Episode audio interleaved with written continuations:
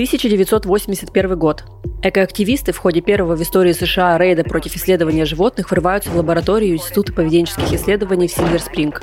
Они пришли, чтобы спасти обезьян, которых держат в нечеловеческих условиях. Обезьяны жили в узких клетках, им не меняли повязки на открытых ранах, почему-то животные отгрызали себе пальцы на конечностях. Оказалось, что в лаборатории велись исследования работы мозга. Нейробиолог Эдвард Тау перерезал обезьянам чувствительный нерв руки, оставляя двигательный. То есть в теории обезьяна должна была двигать, но не чувствовать лапу, не чувствовать прикосновений, боли и не ощущать ее в пространстве. С помощью этих экспериментов ученые надеялись найти новые способы реабилитации людей после травм и инсультов, найти способ лечить парализованных. Чаще всего результатом было то, что обезьяна не могла шевелить этой лапой, ее как будто не становилось для нее. Но накануне рейда все изменилось.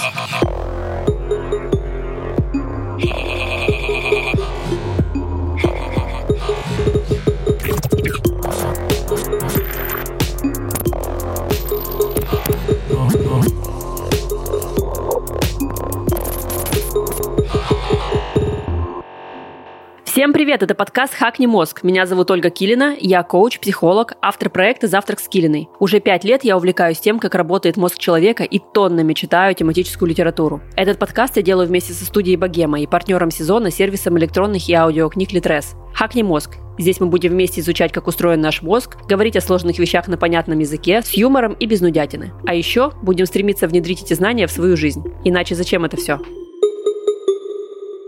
За эти пять лет мой мозг буквально перестроился с мозга предпринимателя на мозг исследователя поведенческих реакций. Теперь в шкафу другие книги, в YouTube другие шоу, и будто все в моем мире говорит только об этом. Иногда я думаю, насколько удивительно, ведь ничего не предвещало беды. Я просто жила, открывала бизнесы, закрывала бизнесы, меняла города, создавала семью, и тут хлоп, и началась будто новая глава. Были первые книги, первые знания, первые открытия, которые изменили все. И если бы мне лет 10 назад сказали, что я буду интересоваться этой темой, я бы посмеялась человеку в лицо. Ну, ладно, не прямо в лицо, но подумала бы, что мой мозг на это уж точно не способен. Но удивительно то, что наш мозг может буквально все, и даже чуть больше. И делает он это за счет нейропластичности. Давайте поподробнее, зачем нам это знать, как мы можем это использовать и восстанавливаются ли нервные клетки. Погнали!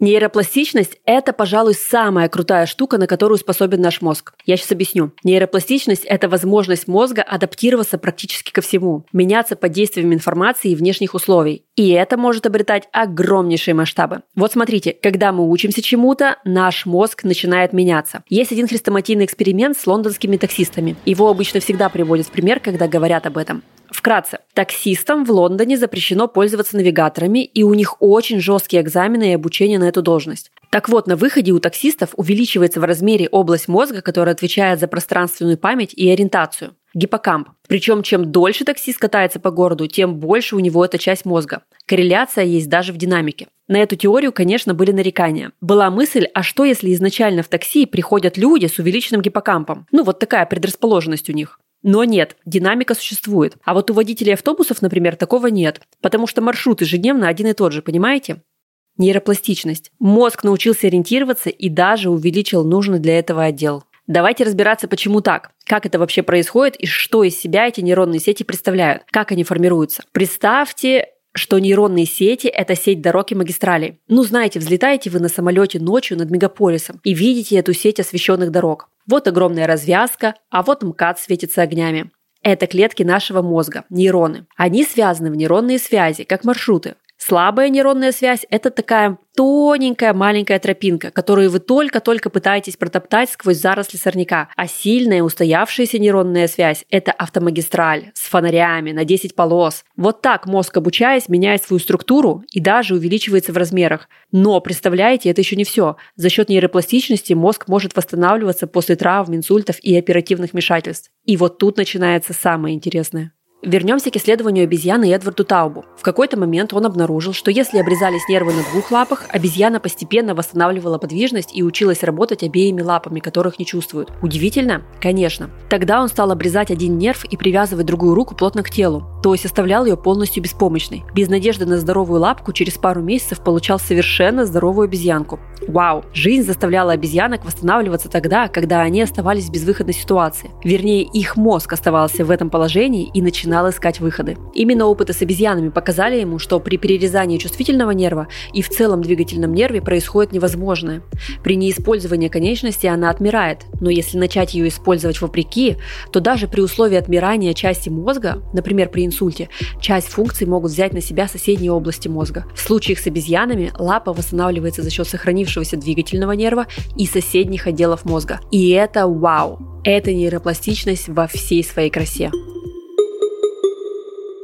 То есть, понимаете, мозг буквально способен переложить функции поврежденной области на другие области. Раньше считалось, что за каждую функцию отвечает отдельная часть мозга, и при ее повреждении эта функция как бы утрачивается. Ну, будто мы родились с определенным количеством нервных клеток, и они не восстанавливаются. Теперь ученые знают о нейропластичности и что если какая-то часть сети повреждена, ее функции может взять на себя другая часть мозга. При грамотной реабилитации происходит реорганизация нейронных сетей. И вуаля, Миссию поврежденной области берут на себя другие части мозга. А вы говорите, нервные клетки не восстанавливаются. Поверьте, восстановить и создать новые клетки – это точно нам под силу. Это, конечно, не повод швыряться ими направо и налево. Для того, чтобы поподробнее разобраться в нейропластичности, я поговорила с Настей Травкиной, научной журналисткой, ведущей телеграм-канала «Настигла», редактором журнала «Нож», автором книги о мозге «Homo mutabilis», как наука о мозге помогла мне преодолеть стереотипы, поверить в себя и круто изменить жизнь. Эту и другие книги вы можете найти у нашего партнера, сервиса электронных и аудиокниг Литрес. Ссылка в описании.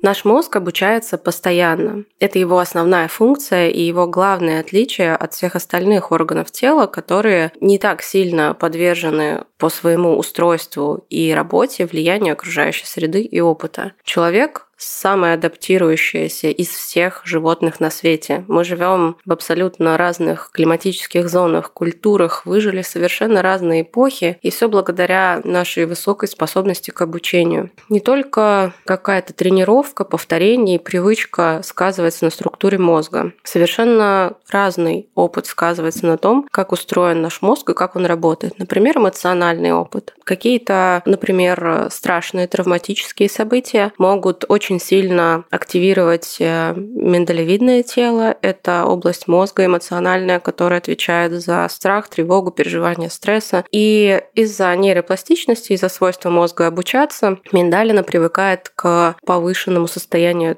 тревоги, и мы получаем человека, который много тревожится или у которого есть какая-то фобия, либо если он пережил очень сильный стресс, то у него, например, может быть посттравматическое стрессовое расстройство. Все эти ситуации – это результат нейропластичности. Точно так же на нас могут влиять менее яркие драматические события, повтор... постоянно повторяющиеся, например, эмоциональное окружение там, в семье, в социальной жизни нашей, как к нам относятся другие люди. То есть, э, в общем-то, нейропластичность объясняет, что вот эти вещи из психологии, которые называют э, травмами, формирующим опытом, а, паттернами поведения или эмоциональными паттернами, они все имеют под собой физиологическую основу. И даже такие вещи, как социально-экономическое положение, могут оказывать сильное воздействие на устройство нашего мозга и на то, как мы себя ведем а, и как мы себя чувствуем. Почему все это важно знать? Потому что в нашей жизни очень часто случаются ситуации, когда нам нужно иметь какую-то установку, какое-то понимание о том, а можем мы измениться или не можем. И если можем, то как? И если не можем, то что с этим делать? В общем-то, популярность э, всяких тренингов, э, психологов, марафонов, мотивационных спикеров, она все держится на вот этой попытке понять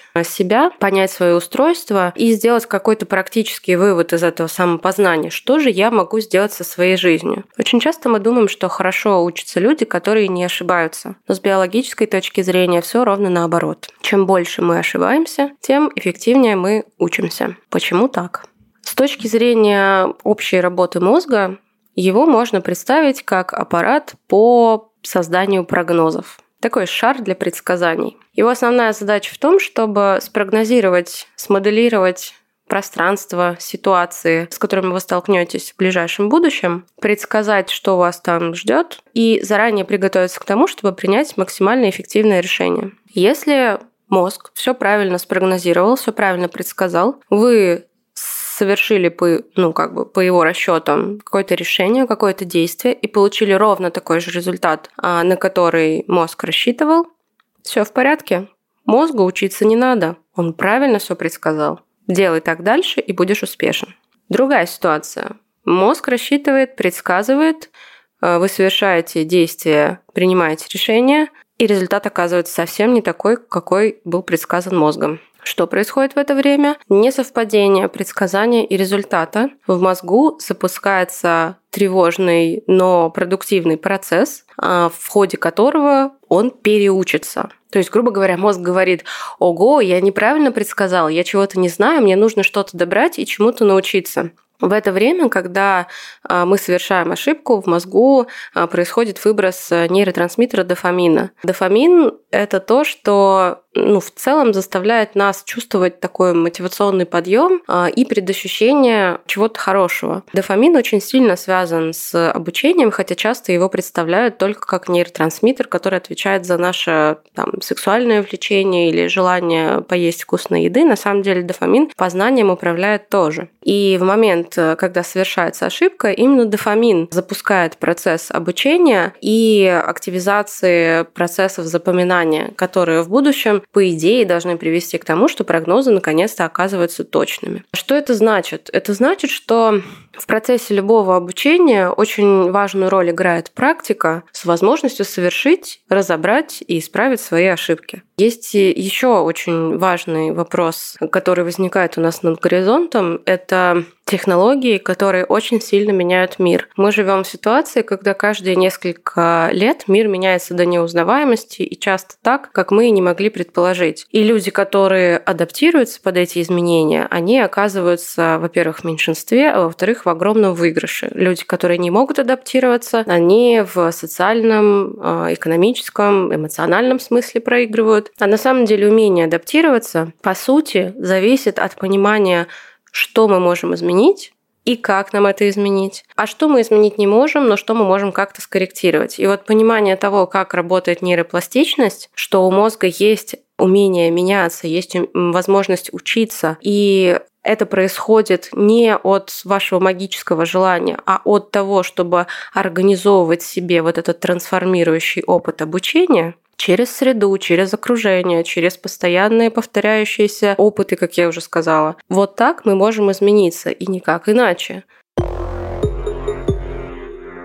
А теперь давайте поймем, про что это в нашей жизни. Вот представьте, вам 25 лет, вы не заправляете кровать. Ну, бывает, что ж. И вот в один прекрасный момент вы смотрите на YouTube речь морского пехотинца о том, что перемены начинаются с малого. Если вы хотите изменить мир, сначала заправьте свою кровать.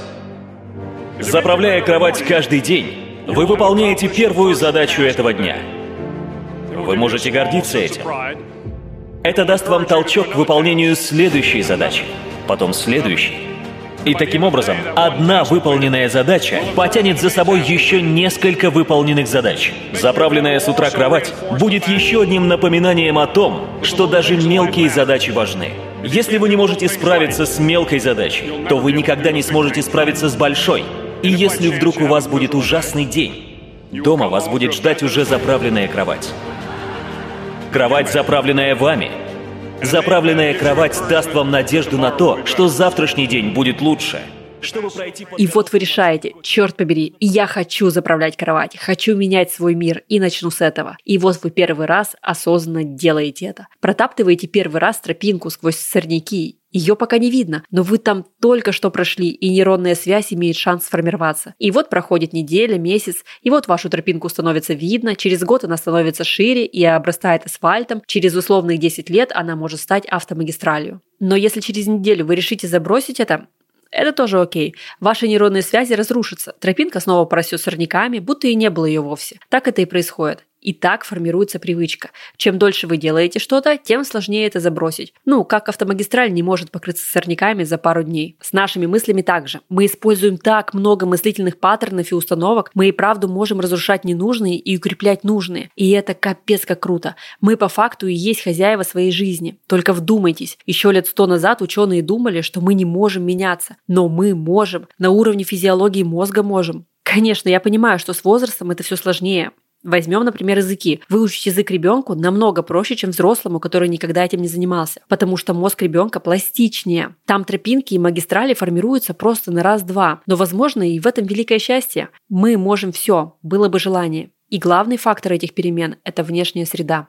Ровно то же самое произошло со мной. Я оказалась отрезанной от своего мира. Я переехала в Турцию за мужем-спортсменом и осталась один на один с собой и своим годовалым сыном. В городе, где никто не знает ни русского, ни английского. Тогда я начала читать первые книги и пытаться записывать первые видеоролики. Мне стало просто любопытно. Это не было помешательством, не думайте. Мне просто стало немного интересно, и я начала погружаться дальше сама, осознанно, протаптывать новые тропинки, писать текст для блога, хотя не умела, писать ролик на 10 минут буквально по 4 часа, читать. Читала я много, господи, да я столько в жизни не читала. Секрет был прост, до спальни не добивал интернет. И вот постепенно начали нарабатываться новые навыки. Я начала нормально держаться в камере, быстрее доносить мысли, отслеживать свои реакции, быстро писать, быстро читать. Спасибо скорочтению. Прошел год, и в Россию я вернулась совершенно другим человеком. Не лучше, не хуже, просто другим. Мой мозг изменился. Славься нейропластичность. После рейда экоактивистов на лабораторию Института поведенческих исследований Сильвер Спринг в США начал действовать новый закон о том, что любые испытания над животными проходят только под присмотром ветеринаров. Заведенное на Эдварда Тауба дело завершилось. Ученого оправдали через пять лет. В 1986 году Тауб снова начал работать над своим проектом, получил грант на исследование инсультов и открыл свой центр реабилитации. В 1991 году, через 10 лет после инцидента, обезьяны состарились. Их решили усыпить. Но перед этим обезьяны послужили последнюю службу ученым.